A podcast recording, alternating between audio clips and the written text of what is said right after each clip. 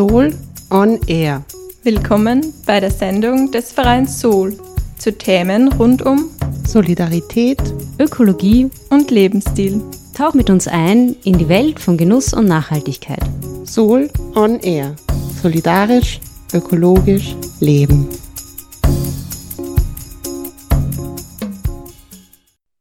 Herzlich willkommen bei der 32. Sendung Soul on Air im Freien Radio Freistadt. Diese Sendung wird vom Verein Soul Menschen für Solidarität, Ökologie und Lebensstil gestaltet. Heute am Mikrofon sind Barbara Hutterer, Lorenz Popp und ich, Tina Wirnsberger. Und für alle, die zum ersten Mal diese Sendung hören, wir beschäftigen uns mit Themen rund um solidarische und ökologische Lebensstile und gesellschaftlichen Wandel. Heute reden wir mit Tina Rosenberger vom NESOW, Netzwerk für soziale Verantwortung, über das Lieferkettengesetz. Das wird gerade im EU-Parlament verhandelt. Denn damit solidarische und ökologische Lebensstile möglich sind, braucht es nicht nur den Willen jedes und jeder Einzelnen von uns, zu einem gesellschaftlichen Wandel beizutragen, sondern auch die entsprechenden Rahmenbedingungen. Deshalb setzt sich ein breites zivilgesellschaftliches Bündnis von Menschenrechts- und Umweltorganisationen und Gewerkschaften für so ein Gesetz auf EU-Ebene und in Österreich ein.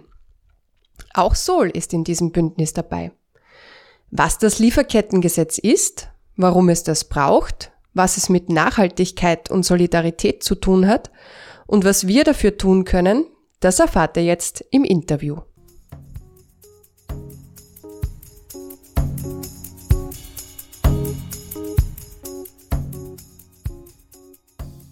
Ich habe heute Tina Rosenberger zu Gast im Interview.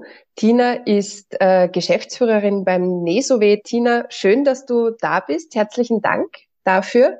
Magst du dich bei unseren ZuhörerInnen vielleicht gleich kurz vorstellen und ein bisschen dazu erzählen, was dein Hintergrund ist? Ja, vielen herzlichen Dank äh, für die Einladung. Mein Name ist Tina Rosenberger. Ich bin äh, Geschäftsführerin des NESOW und Koordinatorin der Lieferkettengesetzkampagne äh, Menschenrechte brauchen Gesetze. Ich habe internationale Entwicklung und Politikwissenschaft äh, studiert und beschäftige mich eben vor allem mit äh, sozialen Bewegungen, mit internationaler Gewerkschaftsarbeit und eben mit dem Kampf um ein effektives und starkes Lieferkettengesetz. Das klingt ja schon mal sehr spannend. Äh, Stichwort Lieferkettengesetz. Ähm, warum sollten wir uns mit Lieferketten beschäftigen? Ja, egal ob wir jetzt äh, zu unserem Smartphone greifen oder in der Früh äh, zum Kaffee, die Wahrscheinlichkeit, dass wir zu einem Produkt aus Ausbeutung äh, greifen, ist äh, extrem hoch. Wenn wir in den Supermarkt gehen, dann ist äh, jedes äh, zweite Produkt aus äh, Palmöl. Wenn wir äh, Schokolade kaufen, äh, ist eine extrem hohe Wahrscheinlichkeit, dass wir ein Produkt kaufen, das aus ausbeuterischer Kinderarbeit entstanden ist. Auf westafrikanischen Kakaoplantagen arbeiten noch immer rund 1,5 Millionen Kinder unter ausbeuterischen äh, Bedingungen. Diese Kinder äh, helfen nicht nur den Eltern ein bisschen, so wie man sich vielleicht vorstellen würde, äh, sondern verrichten wirklich Tätigkeiten, die kein Kind machen sollte, die äh, Kinder krank machen, beziehungsweise eben ihr Leben gefährden. Das heißt also, ähm, alle möglichen Dinge unseres alltäglichen Lebens haben eine Lieferkette hinter sich und was genau ist dann ein Lieferkettengesetz und warum ist so ein Gesetz so wichtig? Was kann das leisten? Beim Lieferkettengesetz äh, geht es darum, dass äh, zum Beispiel die Textilarbeiterinnen in Bangladesch, äh, die unsere äh, T-Shirts äh, nähen, äh, sich auch frei in Gewerkschaften eben organisieren können und nicht eben äh, für ihre Gewerkschaftsarbeit äh, unterdrückt oder gar äh, verfolgt werden. Und gerade der Textilsektor ist eben ein sehr gutes Beispiel, um eben deutlich zu machen, warum es wichtig ist, bei einem Lieferkettengesetz auch wirklich die gesamte Lieferkette zu berücksichtigen. Ähm, angefangen äh, bei den Baumwollplantagen, Hier geht es eben sowohl auch um den äh, massiven Wasserverbrauch auf äh, Baumwollplantagen, aber auch um den Einsatz äh, von Pestiziden und eben natürlich auch um die äh, Gesundheit und auch die Arbeitsbedingungen von äh, Erntearbeiterinnen. Und genauso auch bei äh, weiteren äh, Produktionsschritten ist es eben wichtig, die gesamte Lieferkette zu berücksichtigen da eben äh, Arbeiterinnen also wirklich vom Beginn der Lieferkette und auch bis zum Ende der Lieferkette eben äh, ausgebeutet äh, werden. Ein äh, sehr bekanntes äh, Beispiel ist eben die äh, Katastrophe von äh, Rana Plaza. Bei dem Gebäudeeinsturz von Rana Plaza sind über 1100 äh, Menschen ums Leben gekommen. Rana Plaza gilt als die äh, schwerste äh, Katastrophe der Textilindustrie. Am 24. April 2023 äh, wird sich die Katastrophe zum äh, zehnten Mal jähren. Und äh, gerade in das Lieferkettengesetz äh, hätte das äh, Potenzial eben zu verhindern, dass sich äh, Rana Plaza jemals äh, wiederholen würde. Warum genau könnte das, könnte ein Lieferkettengesetz solche Katastrophen verhindern? Zunächst äh, geht es eben darum, äh, welche Bestandteile ein Lieferkettengesetz äh, beinhalten äh, würde. Wichtig wäre eben, äh, dass ein Lieferkettengesetz ähm, das Konzept der sogenannten menschenrechtlichen Sorgfaltspflichten beinhalten würde. Ähm, da geht es äh, verkürzt gesagt um eine Art Risikoanalyse, äh, wo im Unternehmen, bevor sie mit einer wirtschaftlichen Aktivität äh, starten, äh, zunächst eben mögliche Risiken identifizieren äh, müssen und äh, dann eben Maßnahmen ergreifen, damit diese Risiken äh, nicht eintreten und in weiterer Folge dann eben unter anderem überprüfen müssen, ob diese Maßnahmen wirksam sind und so weiter. Also es geht ja vor allem um äh, Prävention. Und genau, also es wäre natürlich wichtig, dass dieser Schaden erst gar nicht eintritt, egal ob es jetzt zum Beispiel um darum geht, Katastrophen wie Rana Blase zu verhindern oder eben zu verhindern, äh, dass eben Flüsse äh, verschmutzt werden oder eben Böden äh, verpestert werden und so weiter. Und darüber hinaus ähm, müsste eben ein Lieferkettengesetz auch generell die Perspektive der Betroffenen berücksichtigen. Also da geht es natürlich auch um die menschenrechtlichen Sorgfaltspflichten. Also diese müssen eben unter Einbeziehung der äh, Betroffenen erarbeitet werden und dürfen nicht wie eine simple äh, Checkliste aussehen. Und darüber hinaus geht es aber eben auch um die äh, zivilrechtliche Haftung. Äh, nur mit einer zivilrechtlichen Haftung hätten nämlich die Betroffenen auch die Möglichkeit, Entschädigungen einzuklagen. Also äh, reine Geldstrafen würden zum Beispiel dazu führen, äh, dass ein Unternehmen eben eine Strafe an den Staat zahlen muss, aber eben äh, die Betroffenen würden zu keiner Entschädigung kommen. Du hast jetzt ähm, die Menschenrechte angesprochen. Was sind denn noch so Aspekte, die von so einem Lieferkettengesetz erfasst werden? Also Menschenrechte sind natürlich ein zentraler Punkt, aber darüber hinaus ist es eben auch wichtig, dass auch äh, Umwelt- und Klimaaspekte äh, berücksichtigt äh, werden. Gerade bei den umwelt- und klimabezogenen Aspekten sind eben noch äh, sehr dringend äh, Nachschärfungen äh, notwendig, ähm, damit eben das äh, Lieferkettengesetz äh, wirklich einen effektiven Beitrag dazu leistet, eben die äh, Klimakrise äh, zu bekämpfen.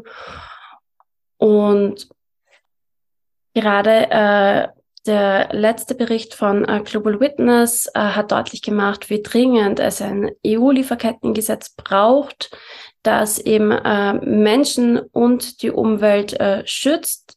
So hat der Bericht veröffentlicht, äh, dass in den letzten zehn Jahren 1733 äh, Umweltschützerinnen ermordet worden sind.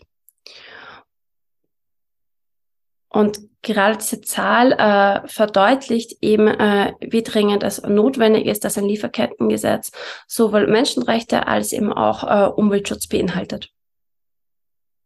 Mm, du hast vorhin erwähnt, dass es dringend Nachschärfungen braucht. ähm, wie ist denn der aktuelle Stand und äh, welche Nachschärfungen genau würdest du da meinen? Um äh, vom EU-Lieferkettengesetz betroffen zu sein, müssten Unternehmen 500 Mitarbeiterinnen haben und einen Jahresumsatz von 150 Millionen Euro oder eben in sogenannten Hochrisikosektoren äh, 250 Mitarbeiterinnen und einem Jahresumsatz von äh, 40 Millionen Euro. Und dadurch wird eben das EU-Lieferkettengesetz nach dem äh, Vorschlag der EU-Kommission für 99 Prozent aller Unternehmen eben nicht äh, zutreffen. Und darüber hinaus hat eben ähm, der Vorschlag der EU-Kommission vorgesehen, dass ähm, diese Sorgfaltspflichten nur in sogenannten etablierten Geschäftsbeziehungen äh, zur Anwendung kommen äh, sollen. Und auch hier würde es sich um eine massive Einschränkung handeln die gleichzeitig eben den Unternehmen auch sehr viel Interpretationsspielraum geben würde, ähm, weil sich dann natürlich die Frage stellt, äh, wann ist eben eine Geschäftsbeziehung etabliert und wann nicht. Und darüber hinaus äh, könnte eben ein solcher Vorschlag auch Unternehmen dazu animieren, ihre Zulieferer noch öfters zu wechseln, damit eben eine Geschäftsbeziehung nicht als äh, etabliert interpretiert werden kann. Daher äh, fordern wir eben, dass die Sorgfaltspflichten, weil es sich ja schließlich um ein Präventionsinstrument handelt, ähm, wirklich äh, für die gesamte Wertschöpfungskette, also vom Anfang äh, der Lieferkette äh, auf den Feldern, in den Minen äh, bis zur äh, der Produktion nachgelagerten Aktivitäten ausgedehnt äh, wird. Also geht es zum Beispiel eben auch um die äh, Verwendung äh, von Pestiziden oder um die Verwendung der Waffen. Ähm, viele Unternehmen sagen ja, dass sie äh, diese Sorgfaltspflichten schon freiwillig wahrnehmen und ähm, es gibt ja auch unterschiedliche Gütesiegel, mit denen man als Konsument, Konsumentin ähm, erkennen können soll, dass diese Unternehmen ähm, das machen, was dieses Lieferkettengesetz fordert. Ähm, warum braucht es denn so ein Gesetz? Warum reichen Gütesiegel da nicht? Wir haben gesehen, dass äh, freiwillige Selbstverpflichtungen und kommerzielle Audits äh, gescheitert sind. Ähm, freiwillige Selbstverpflichtungen äh, konnten im Katastrophen wie äh, Rana Plaza äh, nicht verhindern. Ähm, die Fabrik von Rana Plaza war zertifiziert. Die Fabrik von Ali Enterprise äh, war zertifiziert. In der Fabrik äh, von Ali Enterprise ist im Jahr 2012 ein Feuer ausgebrochen, bei dem im über 250 Arbeiterinnen ums Leben gekommen ist. Und wir haben gesehen, dass äh, freiwillige Selbstverpflichtungen all diese Katastrophen äh, nicht äh, verhindern äh, konnten und es deshalb äh, verbindliche Regeln äh, für Unternehmen braucht. Die äh, Problematik äh, bei Gütesiegeln ist, dass sie eben äh, sehr verwirren können. Also wenn wir in den Supermarkt gehen, haben wir die Auswahl zwischen Bananen, die ähm, das Fairtrade-Siegel haben und zwischen Bananen, ähm, die ähm, Siegel der Rainforest Alliance haben. Und das allein sind schon zwei Gütesiegel, äh, die sehr unterschiedlich äh, sind und äh, gerade bei der Rainforest Alliance äh, gab es in den letzten Jahren immer wieder Missstände, äh, die publik geworden sind, äh, wo das Gütesiegel eben ähm, mit Nachhaltigkeit äh, wirbt. Und genau das sehen wir einfach bei sehr vielen anderen Gütesiegeln auch. Also grundsätzlich ist es natürlich immer wichtig, dass äh, Produkte äh, zertifiziert sind. Also es sind noch immer besser als gar keine Zertifizierung aber es ist eben notwendig, äh, zwischen ähm, Zertifizierungen und zwischen Gütesiegeln zu differenzieren. Und ein wesentliches Problem, äh, das eben alle Gütesiegeln haben, ist eben unter anderem, dass sie sich nur auf einen bestimmten Teil der Lieferkette äh, konzentrieren und eben nicht die äh, gesamte Lieferkette abdecken. Und genau das wäre eben notwendig. Also ein perfektes äh, Produkt äh, müsste derzeit streng genommen äh, mehrere Gütesiegel haben. Und abgesehen davon äh, schiebt ihm auch äh, diese dieser Appell an Konsumentinnen, ja auch die Verantwortung an Konsumentinnen, dass eben Konsumentinnen mit äh, ihrem Kauf an der Supermarktkasse äh, die Welt retten können. Und in Wirklichkeit äh, sind es ja Unternehmen beziehungsweise eben Politikerinnen, die die Verantwortung tragen sollten.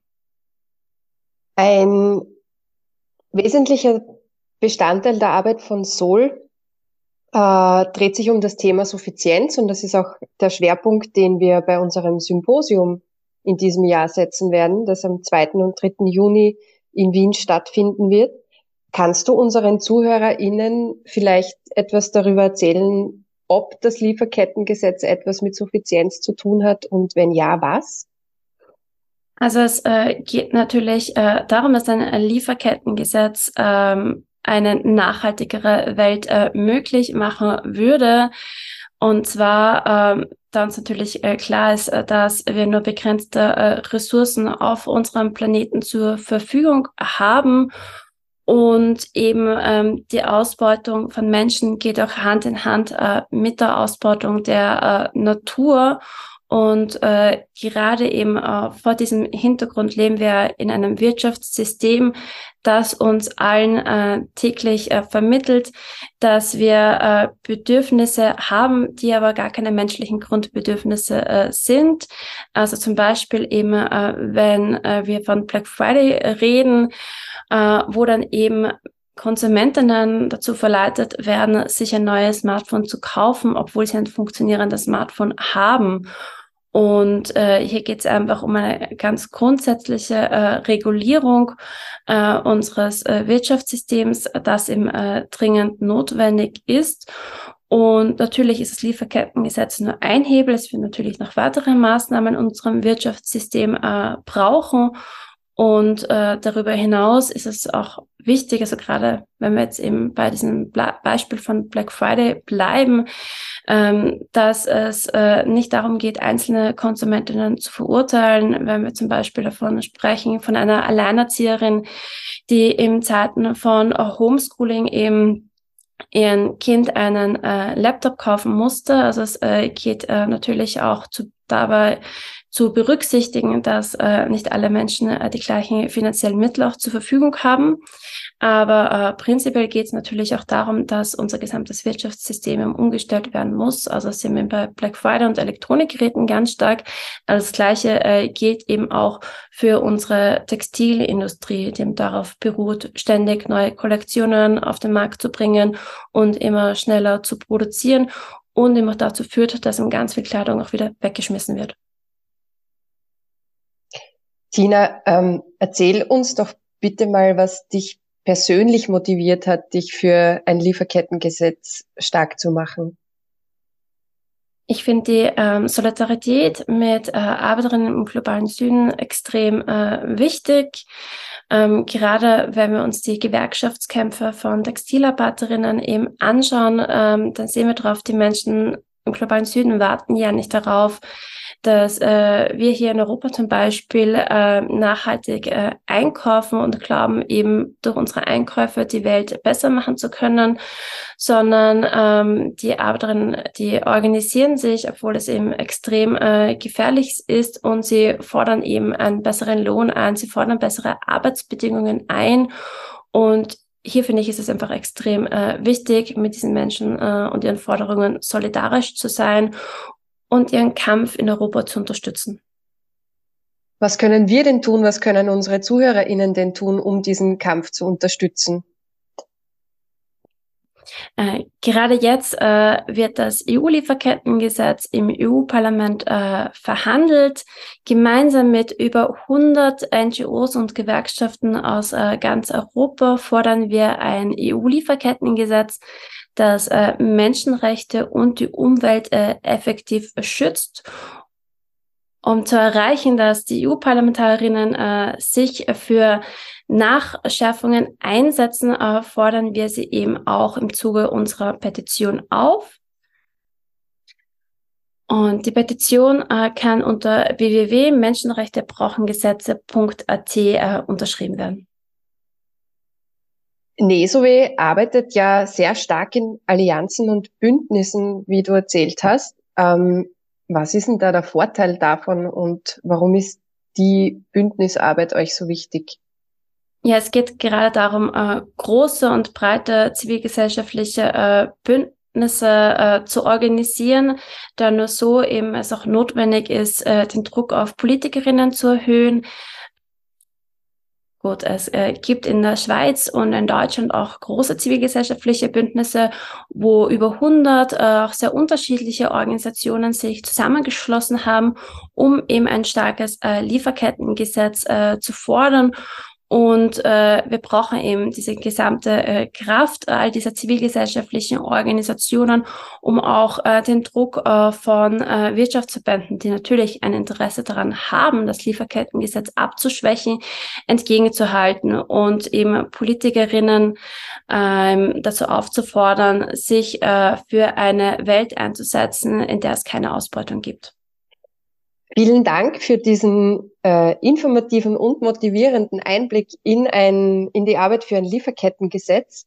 Äh, danke dir für deine Zeit, Tina, und wir wünschen dir und euch noch ganz viel Erfolg beim Einsatz für ein Lieferkettengesetz. Ja, vielen Dank, Tina.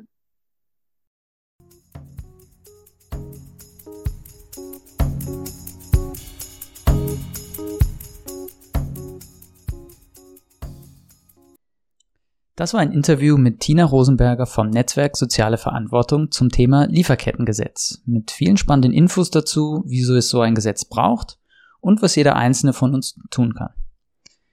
Im Interview haben wir ja auch gehört, was so ein Lieferkettengesetz mit Suffizienz zu tun hat.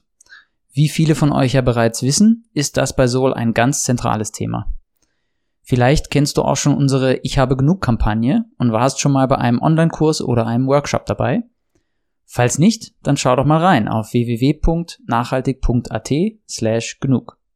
Im Mittelpunkt der Kampagne steht die Frage, wie wir alle gut und genussvoll leben können und dabei die begrenzten Kapazitäten unseres Planeten auch in Zukunft nicht überbeanspruchen. Wie wir dementsprechend Politik und Lebensstil gemeinsam gestalten können, dem widmen wir uns auch auf unserem diesjährigen Soul Symposium, das am 2. und 3. Juni in Wien stattfindet.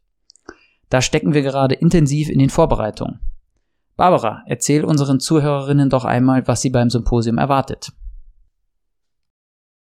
Ja, das Soul-Symposium fand das erste Mal 1999 schon statt und bietet seitdem jedes Jahr Raum für Information, Vernetzung, Austausch und Inspiration. Dabei ist es uns wichtig, möglichst viele aktive Menschen und Organisationen sichtbar zu machen und zusammenzubringen. Sol setzt sich ja sowohl auf persönlicher als auch auf politischer Ebene für mehr Suffizienz ein, also ein gutes Leben für alle mit weniger Ressourcenverbrauch. Wie du ja schon erwähnt hast, gibt es dazu bei Sol die Ich habe genug Kampagne. Dabei haben wir drei Ebenen, auf denen wir genug haben, die in unseren Augen für ein gutes Leben für alle relevant sind, eruiert. Die erste ist die Konsum- bzw. Verbrauchsebene. Hier geht es darum, genug zu haben und nicht immer mehr zu brauchen. Die zweite Ebene befasst sich dann mit der politischen Ebene. Also ich habe genug, mir reicht's, es muss sich politisch etwas ändern. Die dritte Ebene umfasst dann das Ich und die Gemeinschaft, in der wir etwas verändern wollen oder können. Beim diesjährigen Soul-Symposium unter dem Titel Ich habe genug, Lebensstil und Politik gemeinsam gestalten wollen wir uns neben dem Lebensstil vor allem auch damit beschäftigen, wie suffiziente Politik aussehen kann.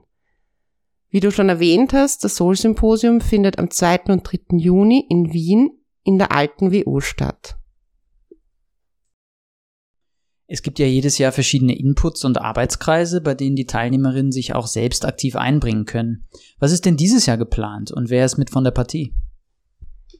Ja, am Freitagvormittag spricht Angelika Zahnt, die ist Ehrenvorsitzende im Bund für Umwelt und Naturschutz in Deutschland, zum Thema Suffizienz, eine individuelle und politische Herausforderung. Darauf freue ich mich schon besonders. Danach gibt es vier spannende Arbeitskreise, unter anderem zu Themen wie Arbeit und Suffizienz oder Leerstand. Am Freitagnachmittag werden wir dann im Rahmen einer Podiumsdiskussion diskutieren, wie wir gemeinsam zu suffizienterer Politik kommen können. Dazu haben bereits Joël Dölgiesch vom Momentum-Institut, Lisa Moore, Co-Gründerin der Genossenschaft Göttin des Glücks und Irmi Salzer, stellvertretende Kabinettschefin im Kabinett der Klimaministerin, zugesagt. Auch danach gibt es wieder vier unterschiedliche Arbeitskreise, diesmal zum Beispiel zu Themen wie Kreislaufwirtschaft oder praktische Beispiele der Suffizienz. Am Samstagvormittag werden wir uns dann damit beschäftigen, was es für den Wandel braucht. Hier geht es vor allem viel um gemeinsame gegenseitige Inspiration und Motivation für den Wandel.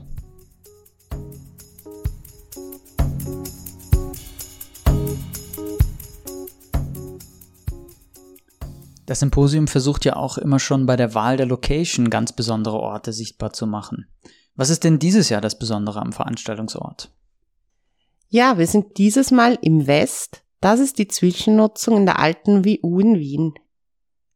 Die Räume der ehemaligen Wirtschaftsuni am Alterngrund werden temporär für Büros, Ateliers, Studios, aber eben auch für Veranstaltungen wie das Symposium genutzt. Die Idee, im West Menschen und Projekte und Initiativen zusammenzubringen, deckt sich ja sehr gut mit unserer Arbeit bei Sol.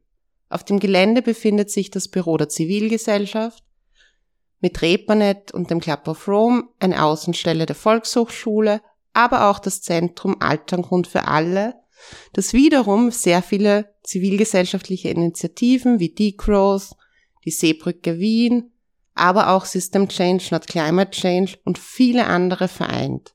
Außerdem ist es ja auch sehr suffizient, ein so großes Gebäude nicht einfach leer stehen zu lassen, sondern durch Zwischennutzung einfach weiterhin mit Leben zu füllen und bestehenden Raum zu nutzen, statt immer mehr neuen Raum zu schaffen. Deshalb freut es uns sehr, dass wir unser Symposium in dem Umfeld eben stattfinden lassen können und damit solche Orte auch sichtbarer werden. Vielleicht habt ihr ja jetzt Lust bekommen, auch mit dabei zu sein. Wer mehr Informationen zu den Vorträgen und Arbeitskreisen beim Symposium bekommen oder sich direkt anmelden möchte, geht einfach auf symposium.nachhaltig.at. Wer teilnehmen möchte, zahlt einen Beitrag nach Selbsteinschätzung und wer gerne bei der Durchführung mit anpacken möchte, kann sich gerne bei uns unter sol.nachhaltig.at melden. Wir freuen uns auf jeden Fall schon auf die spannenden Vorträge, Arbeitskreise und Diskussionen zu den unterschiedlichen Aspekten, wie wir Lebensstil und Politik gemeinsam gestalten können. Ein solcher Aspekt betrifft auch die Frage, wie unsere Lebensmittel, unsere Kleidung, Elektronik und andere Dinge in unserem Alltag produziert werden und was wir tun können, um sicherzustellen, dass dabei weder Menschen noch Umwelt ausgebeutet werden. Genau. Und wie wir heute schon gehört haben, ist ein Lieferkettengesetz ein Schritt in Richtung solidarischer und ökologischer Wirtschaft. Mehr zum Thema Anderswirtschaften könnt ihr in unserem aktuellen Soul-Magazin lesen und in der kommenden Ausgabe des Magazins findet ihr die Details zum Programm für das Symposium. Ihr kennt oder bezieht unser Soul-Magazin noch nicht? Ein kostenloses Probeabo könnt ihr in unserem Online-Shop unter www.nachhaltig.at slash shop bestellen. Viel Spaß beim Lesen!